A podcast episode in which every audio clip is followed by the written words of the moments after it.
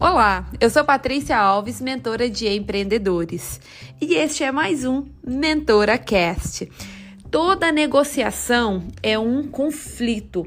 Se você fala o preço e o cliente aceita, ponto final, não existe conflito, não existe negociação. Esse é o sonho de todo empreendedor, de todo vendedor.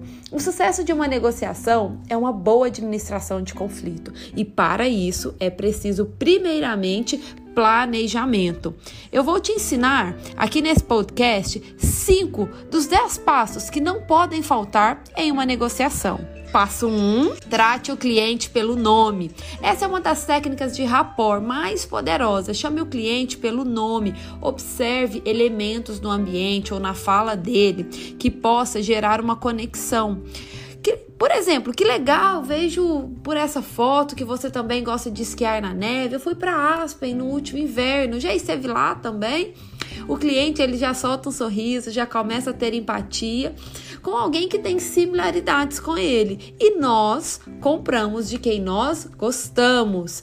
Passo 2: nunca discorde do cliente. Mesmo que o cliente fale algo que você não concorde, tenha sabedoria para expor o seu ponto de vista. Diga: "Uau, interessante esse seu ponto de vista. Ainda não tinha visto por esse lado. Eu tenho uma outra visão. Se me permite, eu posso te explicar." Se você começar a competir e ter em mente que você tem que vencer a negociação, o cliente pode criar ranço da sua cara e, é claro, não comprará de você.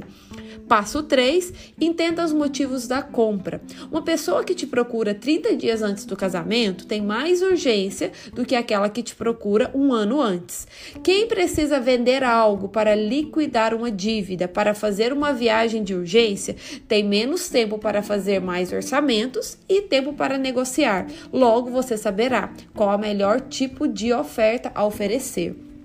Seja o âncora.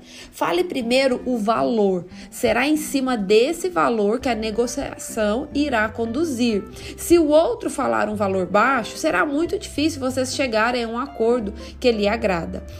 Passo 5, fale o preço e cale a boca. Ao falar o preço, principalmente se você estiver pedindo preço alto, fique quieto. Tem vendedores que falam o preço e começam a falar do concorrente, do mercado da matéria-prima, começa a justificar o preço.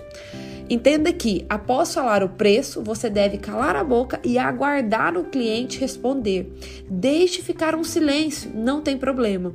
Lembre-se, quem fala por último perde a negociação. Se você gostou dessas dicas e quer receber os outros cinco passos, corre lá para o meu canal do Telegram, o Pitch Pat, que eu vou disponibilizar um arquivo com os 10 passos para você ter sucesso em suas negociações e vender mais.